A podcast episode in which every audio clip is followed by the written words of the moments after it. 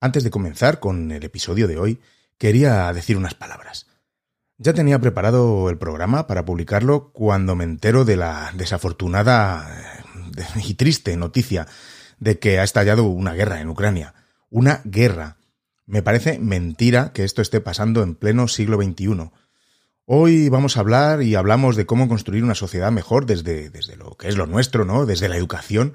Y resulta que en Europa hay una guerra. Estoy muy triste, estoy decepcionado, estoy desolado, no sé, no sé ni, qué palabras usar, porque ninguna de las palabras que use podrán describir la oscuridad que siento en mi interior. Estoy seguro que tú cuando te has enterado, eh, de alguna manera tampoco te lo podías creer, ¿no?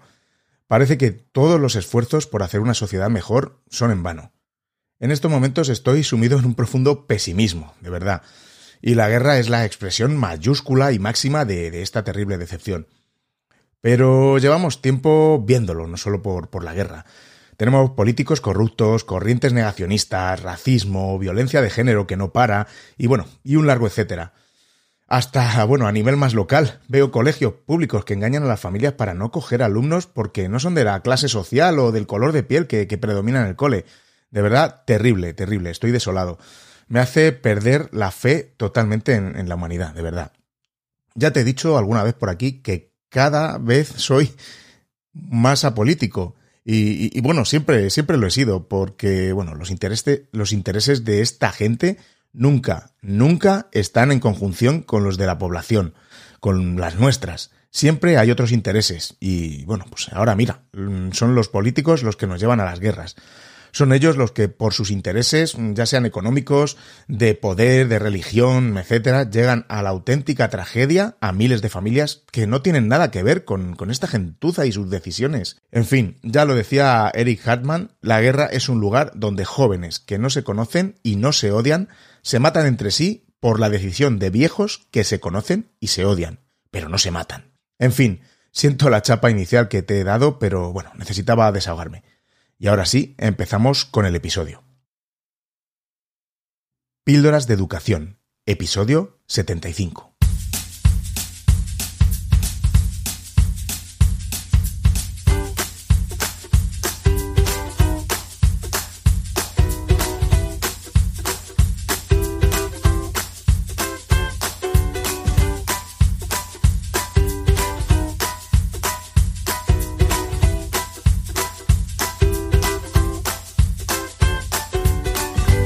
Estás escuchando Píldoras de Educación, un podcast sobre innovación y cambio educativo.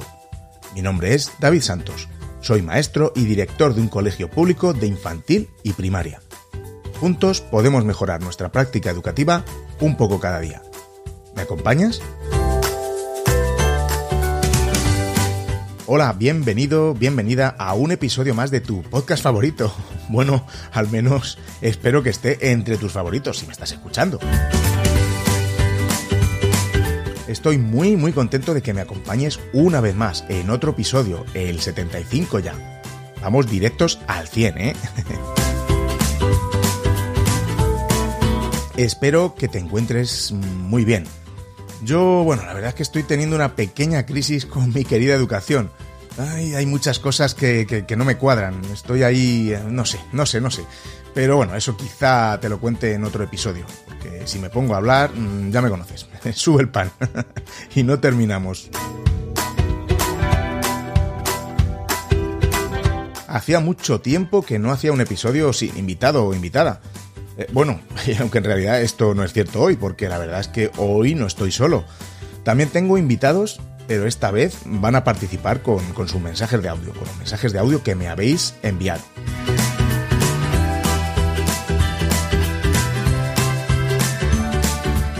Si escuchaste el episodio anterior, el 74, en el que hablamos eh, sobre el libro Miradas que Educan y vinieron de invitados de lujo Juanjo Vergara y Francisco Javier Murillo, sabes que, puse, lancé un sorteo para, que te puedas llevar un ejemplar de, este libro. Tenías que enviarme un audio contestando a la pregunta que Javier Murillo dejaba en la cápsula del tiempo para el siguiente invitado o invitada. Pues bien, independientemente de que alguien a quien entreviste próximamente la conteste, me pareció muy buena idea recopilar estos audios vuestros y ponerlos aquí en este episodio. Así que mi agradecimiento, muchas gracias a Ave, María del Pilar, Roser, Sonia, David, Quique, Jesús, Eva, Dani, Víctor, Docente 007 y Rocío por vuestros audios. Permanecer atentos al final del episodio porque el libro del sorteo irá para uno de vosotros. Javier Murillo planteaba la siguiente pregunta. Si fueras ministro o ministra, ¿cuál sería la primera medida que tomarías en educación para que ésta hiciese una sociedad mejor?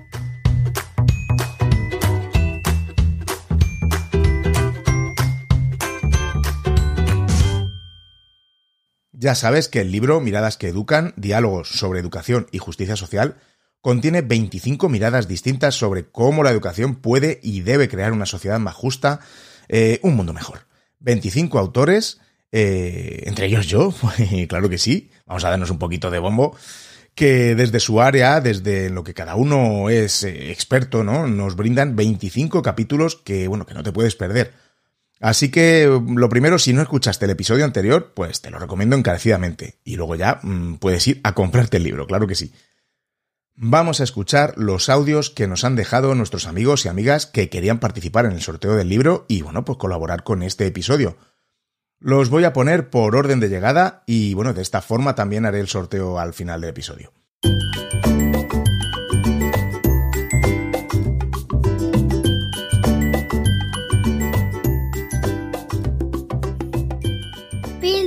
Educación con David Santos.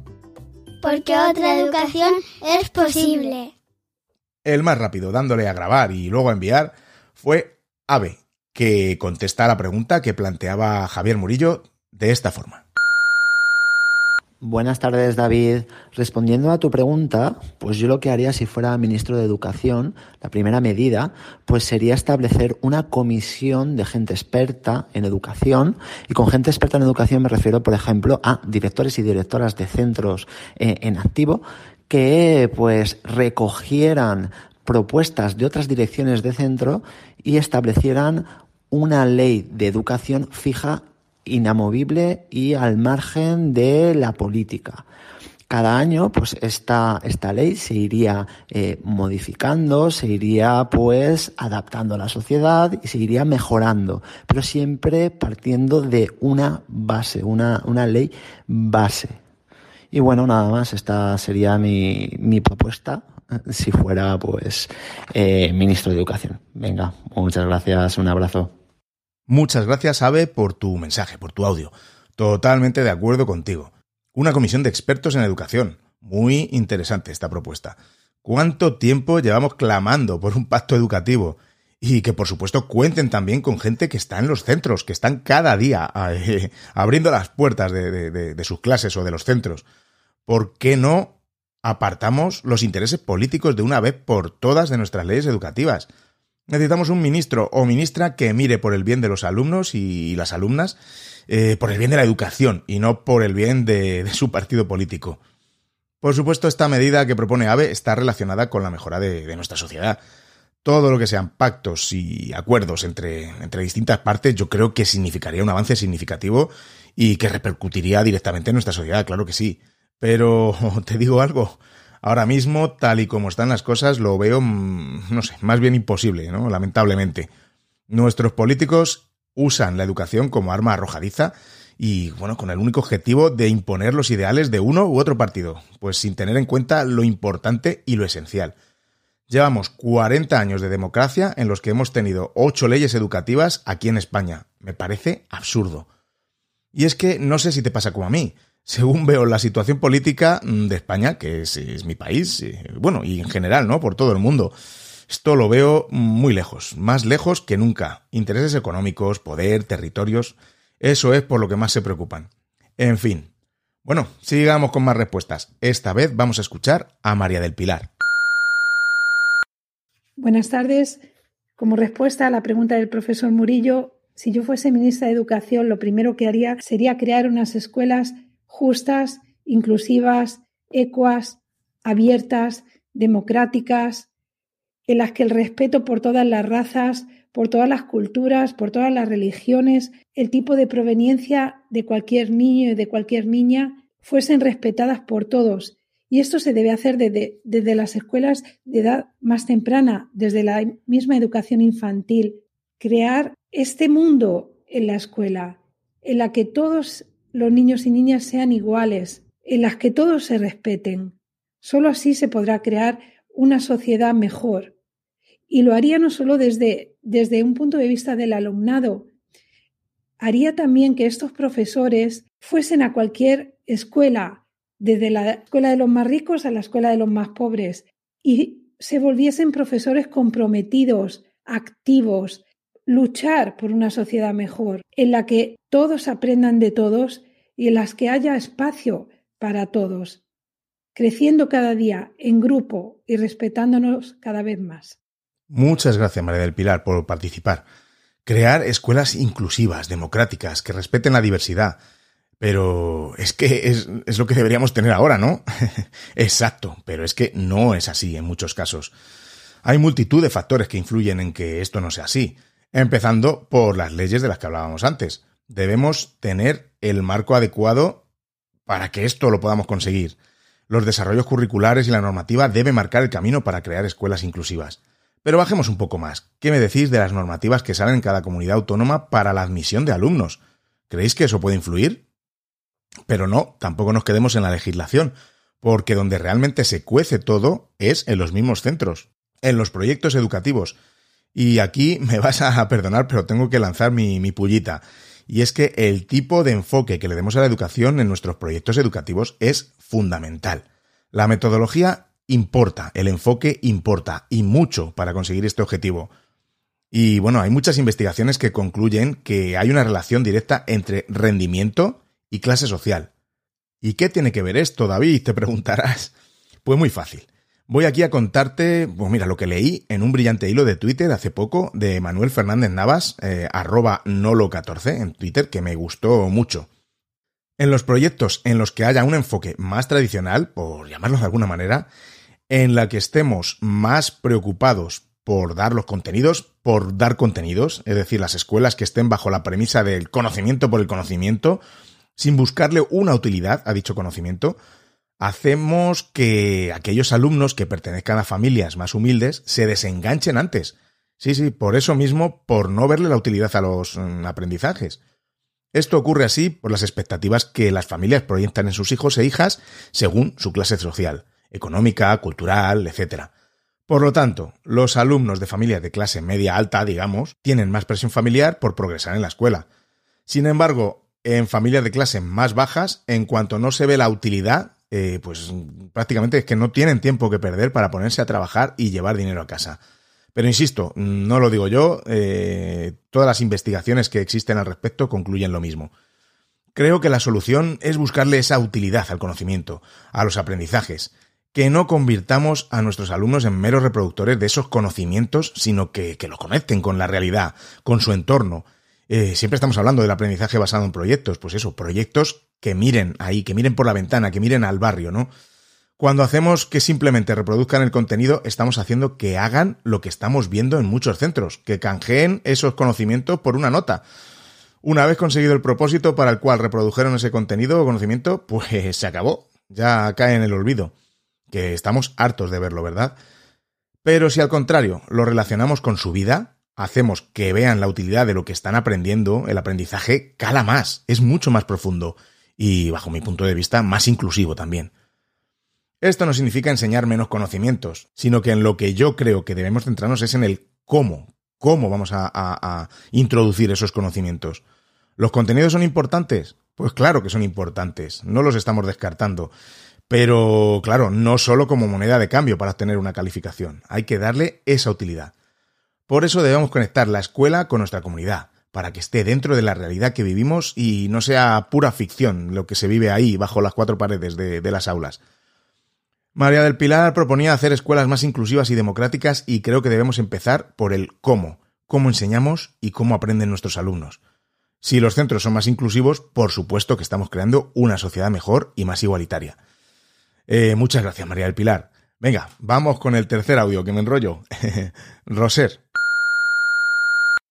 Si yo fuera ministra de Educación, mi primera medida sería aumentar el presupuesto actual, que es de 5.000 millones de euros, esto es aproximadamente un 1% de los presupuestos generales del Estado, aumentarlo al 6%, que es lo que dedican los países que envidiamos en lo que respecta a, a la educación.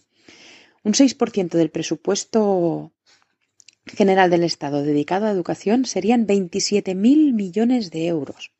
Yo creo que, que si se pudiera dedicar todo ese dinero a la educación pública, permitiría abrir centros públicos en, en lugares donde ahora solo hay oferta concertada o donde la oferta pública es mucho, muy deficiente o hay falta de plazas, o incluso como se ha hecho aquí en, en Barcelona con, con, diversos colegios concertados que se han, se han comprado, se han comprado centros concertados a, para la educación pública y han pasado a, a la red pública.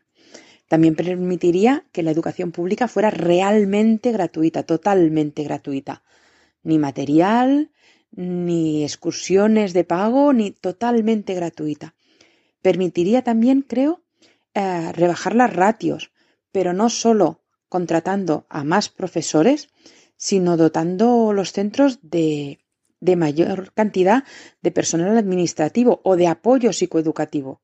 También permitiría eh, mejorar las infraestructuras. Es que con solo ese incremento de, del 6 por, hasta el 6% del presupuesto durante los cuatro años que sería mi mandato, es que ni se me ocurren la cantidad de cosas que podrían hacerse.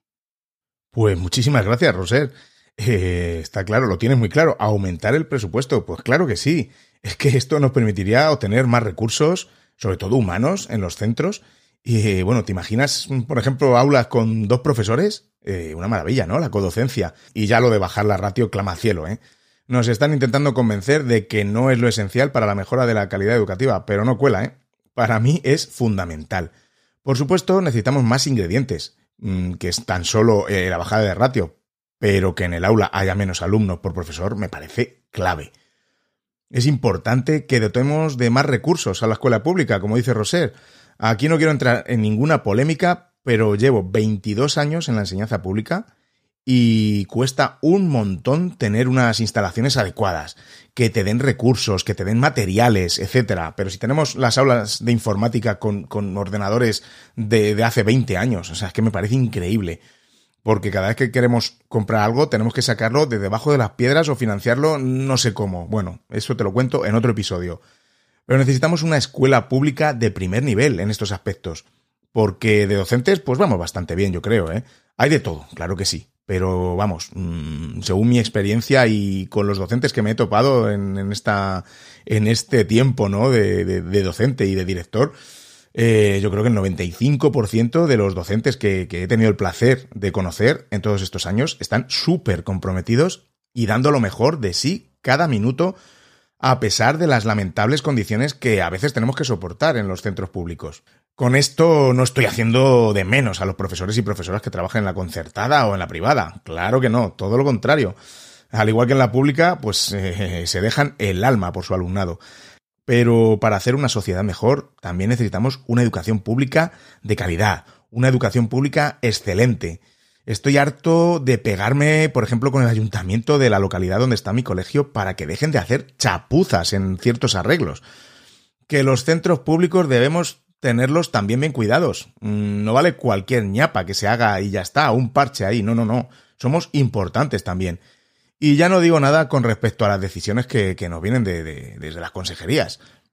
No te voy a hablar ahora del retroceso que estamos sufriendo en cuanto a digitalización en mi comunidad, porque, porque vamos, porque me enciendo.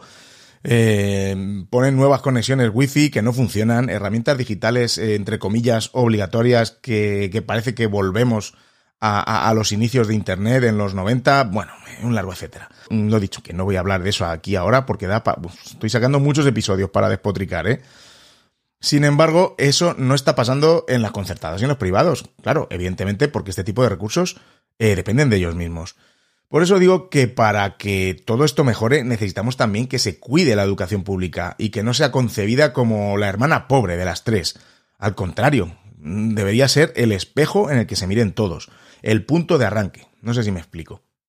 Para hacer una sociedad mejor necesitamos más recursos para la escuela pública porque es la escuela gratuita y a la que puede acceder cualquiera independientemente de su procedencia, religión y clase social.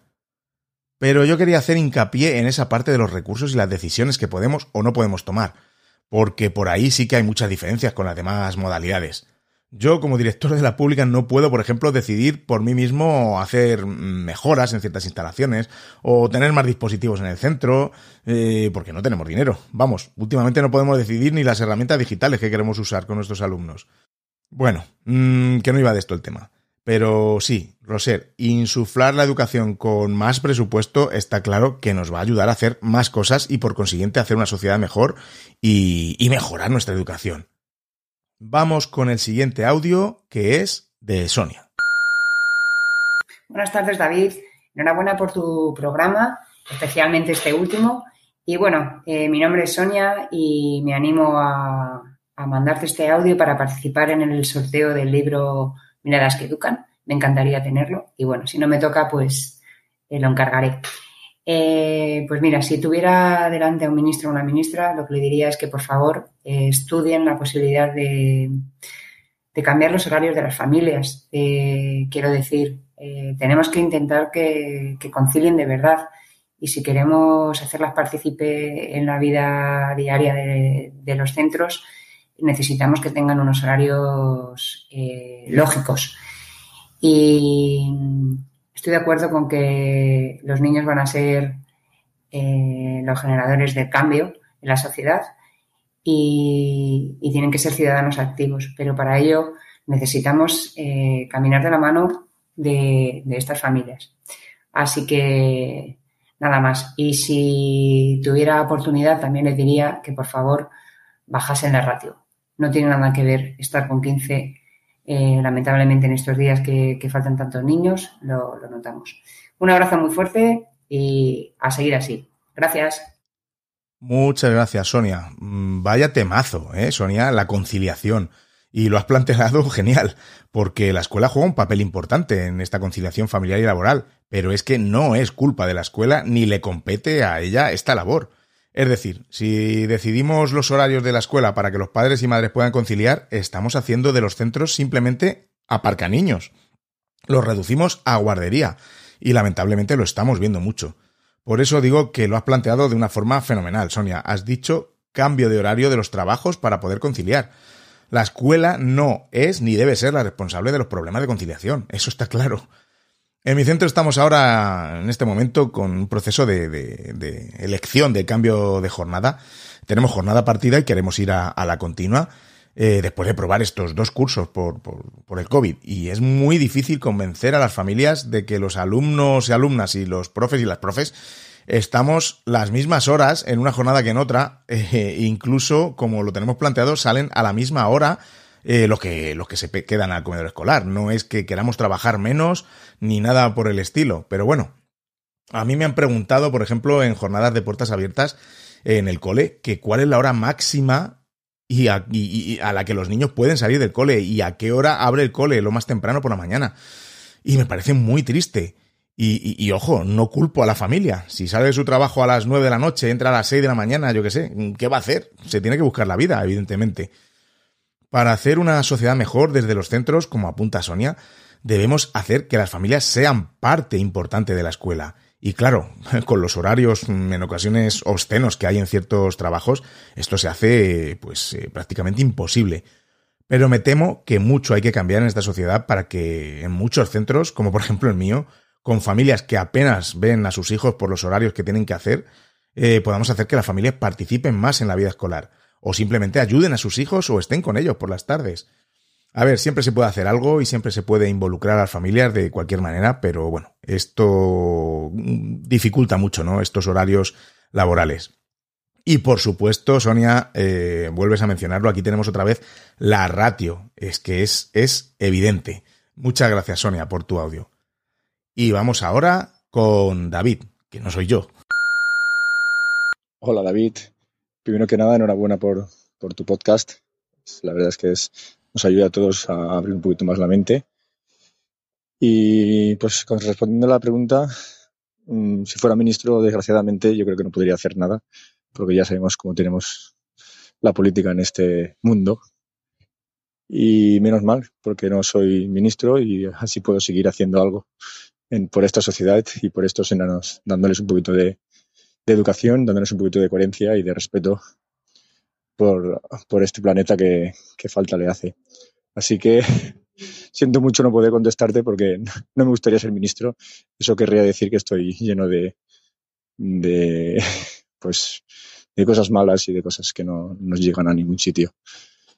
Así que nada, muchas gracias y espero que siga esto adelante. David Tocayo, muchas gracias por tu mensaje. Es impresionante el hartazgo en general que tenemos de los políticos. Como bien dices, David, ser ministro o ministra significa tener en mente una eh, ideología, por supuesto, estar en un partido y que lamentablemente va a prevalecer esas ideas sobre el interés común y en este caso sobre la educación. Eh, es una pena, pero el audio de David resume la fe que tenemos en la política, al menos muchos de nosotros. Vamos con el siguiente mensaje que nos lo deja Quique.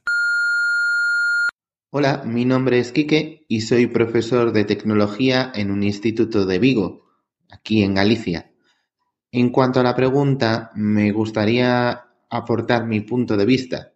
Y es que considero que para cambiar la sociedad primero deberíamos intentar promover pequeños cambios.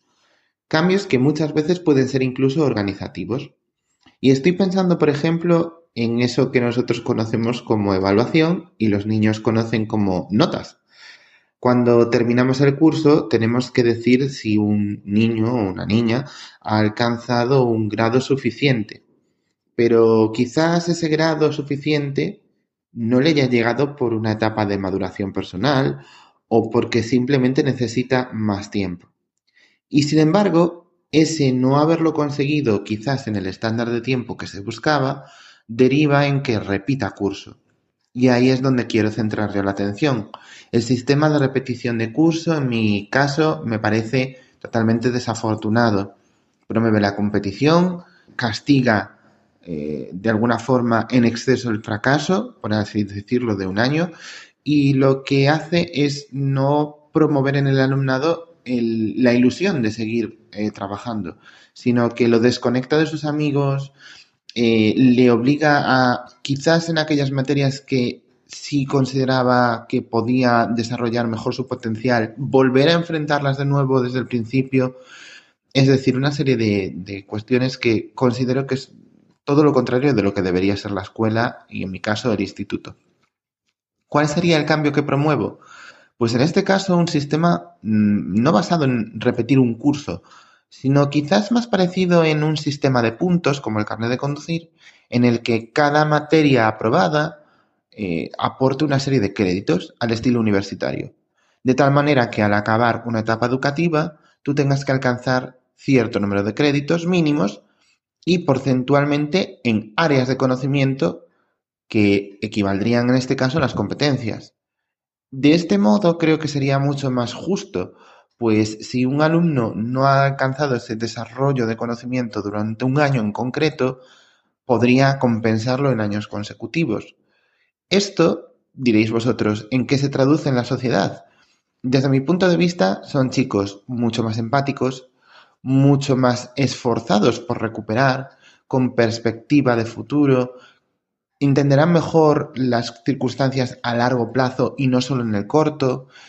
Además, conseguiremos que los chicos y las chicas puedan, eh, por, de alguna forma, apoyar más en aquello que controlan, en aquello que saben, uh, para poder desarrollarlo sin olvidar otras partes importantes y sobre todo a crear una sensación no tan competitiva de la escuela, sino más de disfrute de largo plazo. El repetir curso dejaría de ser un castigo, porque ya no existe esa posibilidad. Se convertiría en la oportunidad de seguir aprendiendo desde mi nivel, desde donde yo estoy. Sé que es complicado y más descrito en un audio de apenas tres minutos, pero es lo que os puedo aportar. Muchas gracias y a seguir dando voz a todos esos magníficos profes y profas, como digo yo, que tenemos en nuestro país. Un saludo. Muchas gracias, Quique. Estoy muy de acuerdo contigo en que para cambiar algo, para hacer grandes cambios, debemos empezar por esos microcambios, ¿no? Esos pequeños cambios que vayan generando tendencias y, nos lleven a, los cambios mayores, ¿no? Y tocas un tema muy importante y clave, la evaluación y los ritmos madurativos de, de nuestros alumnos y alumnas. ¿Qué nos importa más? ¿El cuándo consigan los objetivos de aprendizaje o que realmente los consigan y sean capaces de transferirlos a situaciones reales? Quique, la repetición de curso es un tema muy, muy interesante que, igual que estoy diciendo, me gustaría tratar en otra ocasión. Se me acumula, ¿eh? se me acumulan los episodios. Eh, Quique, mm, muchas gracias por tu mensaje, una propuesta muy interesante. Vamos ahora a escuchar a Jesús. Hola David, eh, soy Jesús, profesor en una escuela de adultos y quería decir que al igual que Francisco Javier Murillo, también tengo muy presente a Freire. Y como bien él menciona en el podcast, una de las tesis centrales de este es que la educación es praxis, reflexión y acción del hombre sobre el mundo para transformarlo. Dicho esto, si fuera ministro tendría esto siempre en mente y seguro que todo marcharía sobre ruedas. Bueno, un saludo. Praxis, reflexión y acción para transformar el mundo. En ese sentido, la escuela tiene mucho que decir y tenemos que ser los que, junto a toda la comunidad, hagan a nuestros alumnos y a nuestras alumnas esos motores de cambio en la sociedad que tanto necesitamos. Jesús, muchas gracias por, por tu reflexión. Pasamos ahora al mensaje que envió Eva. Hola David, soy Eva de Barcelona, maestra de inglés de primaria una de las primeras cosas que haría sería, si fuera ministra de, gobierno, invertir en, en sanidad y, y, en las escuelas, en educación, para poder abastecer tanto unos centros como otros, sanitarios como educativos, de, de los equipos que necesitan y además eh, contratar a más gente para poder reducir tanto las ratios de las aulas como mejorar la atención a, los pacientes. Pues muchas gracias, Eva. Más inversión y más recursos. Y tocas también un poco la sanidad. Sí, siempre que estamos hablando de pactos, decimos pacto educativo mm, y pacto en la sanidad, ¿no? Que no se toque, que los políticos no toquen eso, que se llegue a un pacto en cuanto a, a esos servicios, ¿no? Y de nuevo, las ratios. En fin, Espero que nos escuche la ministra Alegría, que es la ministra de aquí de, España en este momento, o bueno, cualquier otro ministro de cualquier país, oye, y que tomen buena nota. Me encantaría tener aquí en Píldora de Educación a, la ministra de Educación de España, o bueno, por, o cualquier ministro, como estoy diciendo, de cualquier otro país, para que nos contara cosillas. Pero yo creo que, no tengo tanto alcance, ¿eh? Todavía no, no soy tan famoso. Eh, si te cuento una cosa, oye, una vez la escribí por Twitter mm, para invitarla, pero nada, ¿eh? Mm, no contesta. Vamos, de hecho está claro que, bueno, que esta gente no lleva personalmente sus cuentas de redes sociales. Y dirán, ¿y este? ¿Y este quién es? Que, quiere hablar con, la ministra. Pero bueno, a que estaría genial que se sometiera aquí a nuestras preguntas. Eh, bueno, oye, ¿por qué no? Lo seguiremos intentando, quién sabe.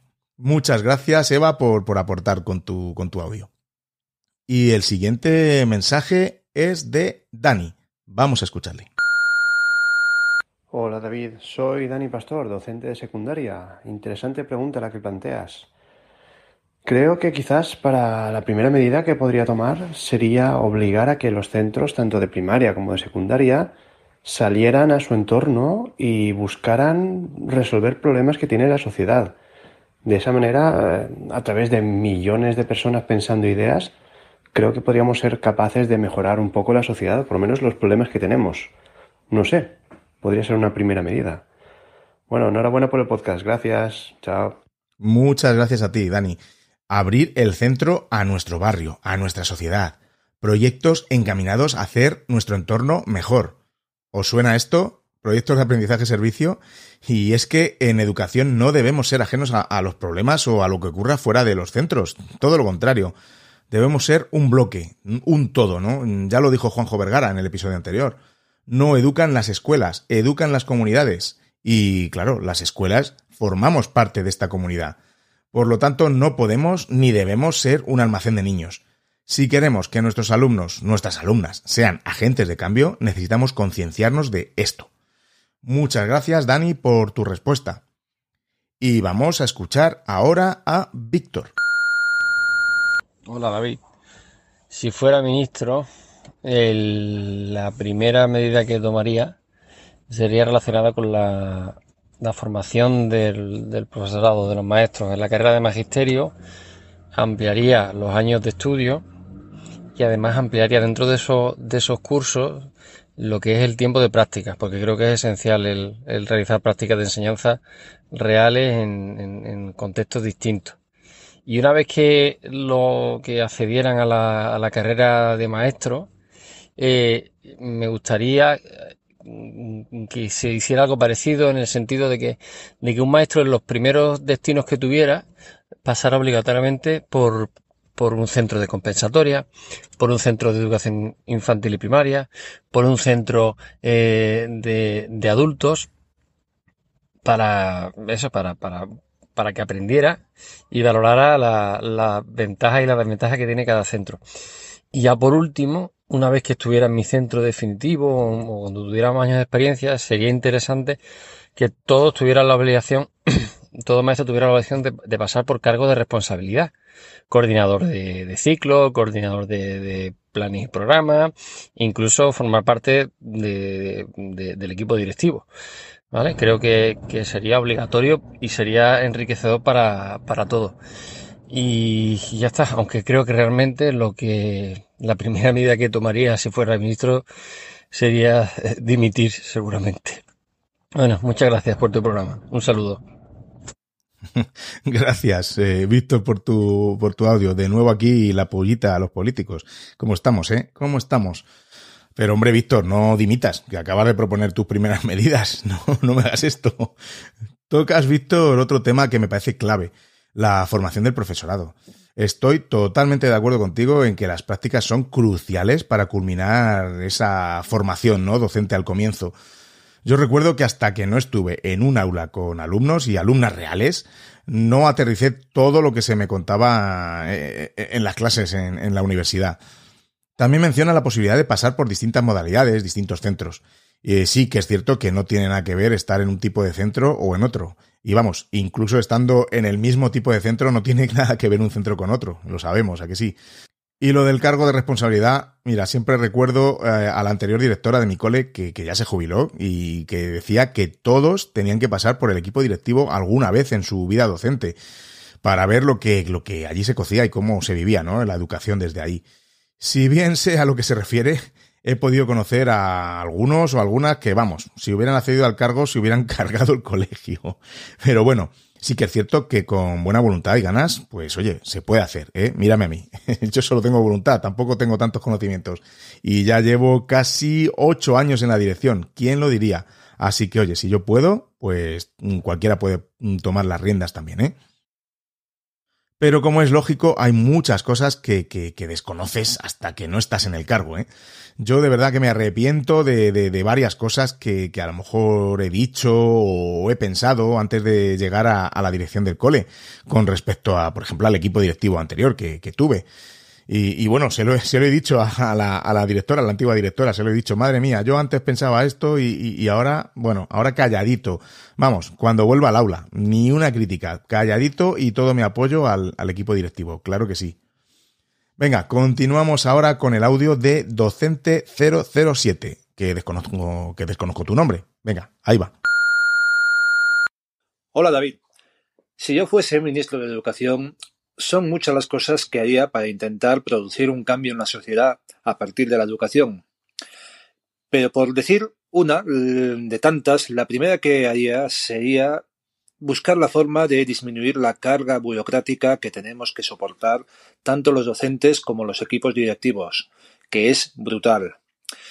Es mucho tiempo y muchas energías las que invertimos y que pueden ser aprovechadas para hacer lo que realmente nos gusta, que es educar y trabajar en nuestras aulas.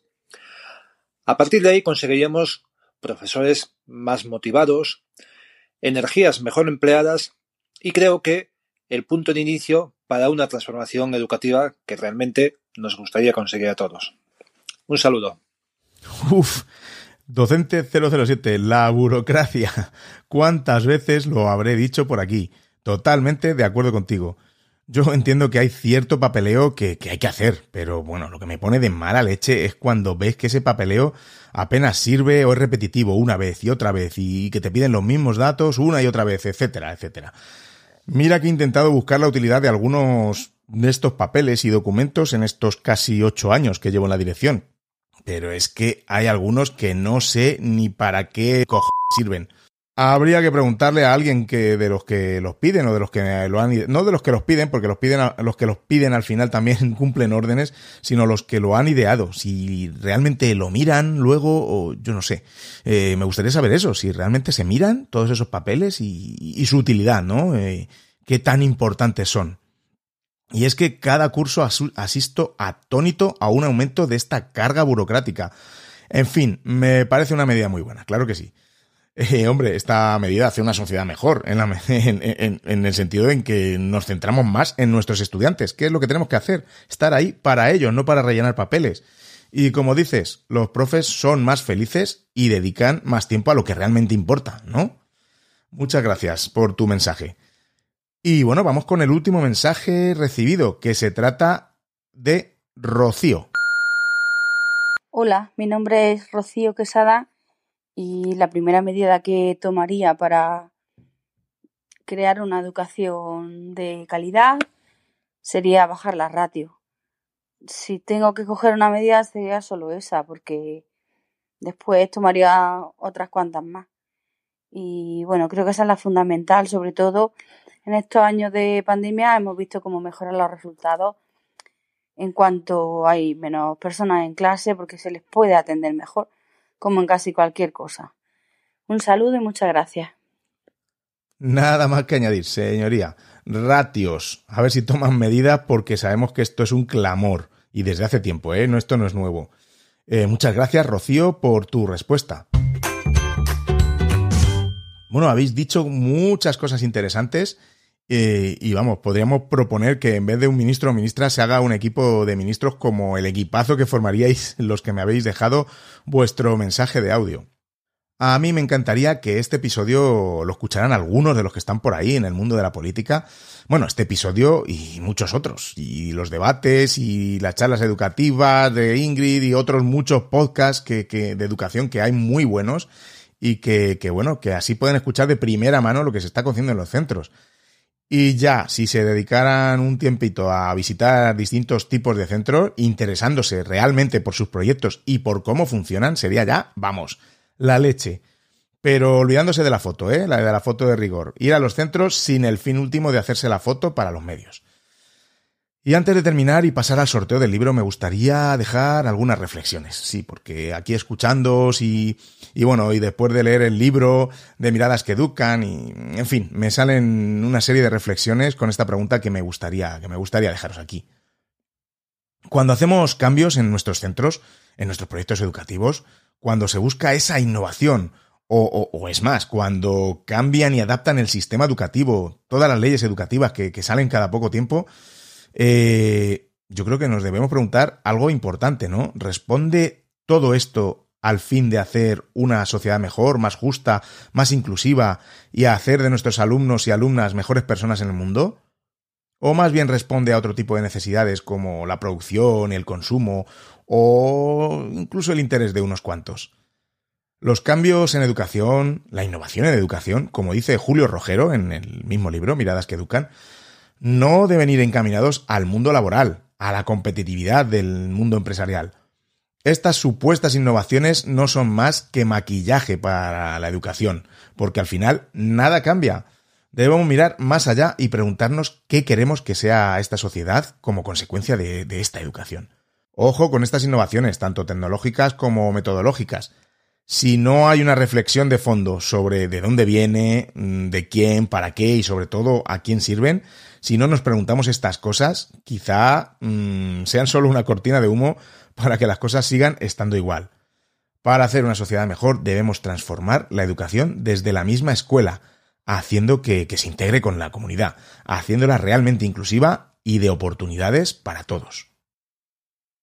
Hace poco compartí mi cabreo en Twitter sobre un cole público eh, conocido por mí, que, escoge a su alumnado en función de su procedencia. A ver, no me voy a extender eh, mucho en esto, y lo dije antes también, te dejaré enlace a mi hilo en las notas del episodio, pero claro, claro que están cometiendo una ilegalidad, pero ¿quién les dice algo? ¿Dónde está la inspección educativa? Y que esto ocurra en un colegio público me parece un reflejo muy vivo de lo que es la sociedad ahora mismo. Mientras no cambien estas cosas, ¿cómo vamos a crear una sociedad mejor? Tenemos que hacer en los centros educativos que nuestros alumnos, que nuestras alumnas sean mejores personas, que sean ciudadanos impecables, que se comprometan con el entorno que les rodea. Mientras que no repensemos nuestros proyectos educativos en este sentido, pues no hay mucha esperanza para este maltrecho mundo. Mira la clase de políticos que tenemos. En fin, para hacer una sociedad mejor desde la escuela debemos empezar desde lo cercano, desde lo cotidiano, mirando a nuestro barrio, a nuestro entorno próximo. Hablar de nuestros alumnos y alumnas y su realidad en, nuestros proyectos.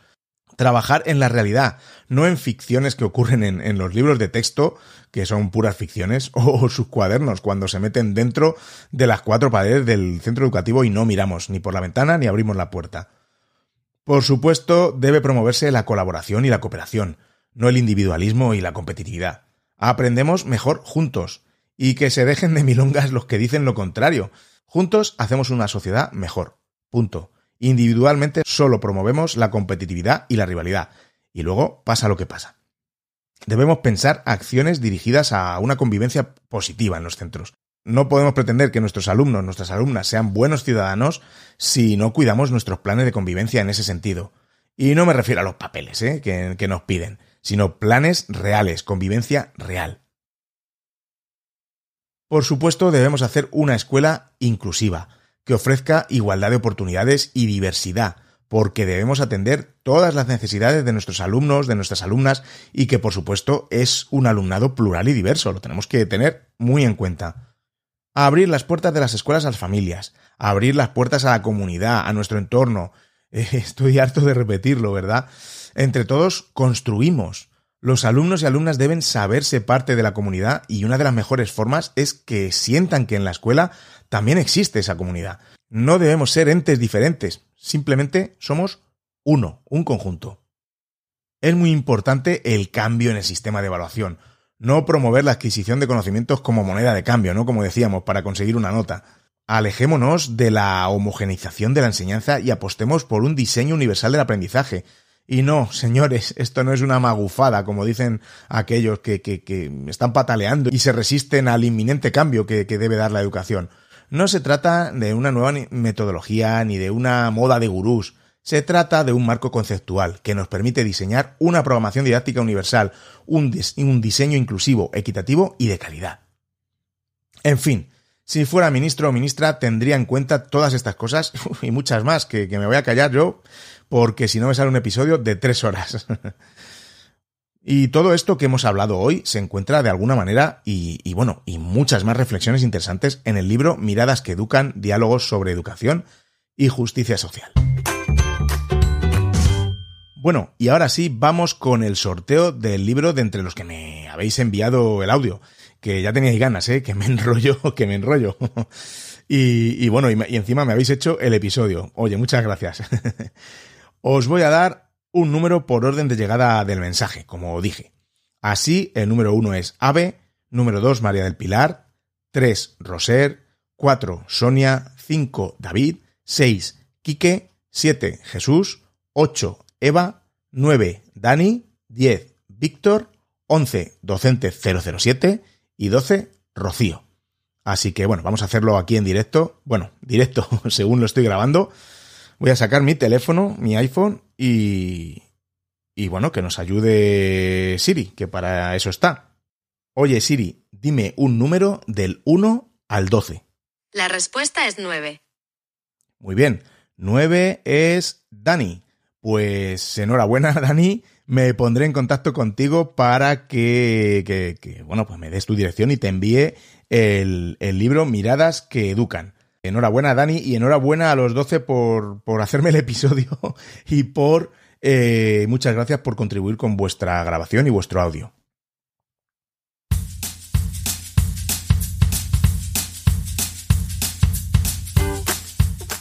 Y aquí termina un episodio más de Píldoras de Educación. Muchas gracias por quedarte hasta el final. Oye, hace mucho que no te pido que le des al podcast 5 estrellas en Apple Podcast o la plataforma donde la escuches.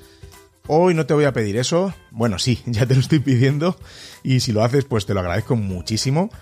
Pero hoy te voy a pedir que si te ha gustado el episodio o si te gusta el podcast en general, Píldoras de Educación, se lo cuentes a algún compañero o alguna compañera que sepas que le va a gustar y que, bueno, que, que le pueda aportar algo.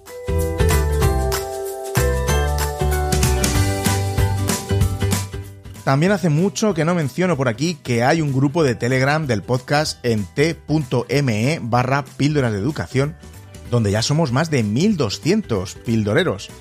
Y, bueno, por ahí por Telegram puedes contactar conmigo de una manera muy sencilla. Y, bueno, pues mm, hablar conmigo o hablar en el, en el grupo y, y debatir sobre estos temas que nos interesan tanto en educación y que nos hacen reflexionar.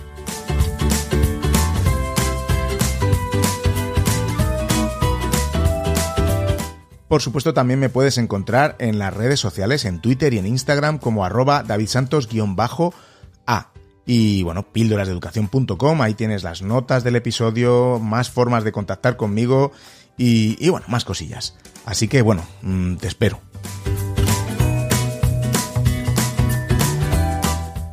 Nos volvemos a escuchar muy pronto con más contenidos educativos. Muchísimas gracias por estar ahí y por escuchar.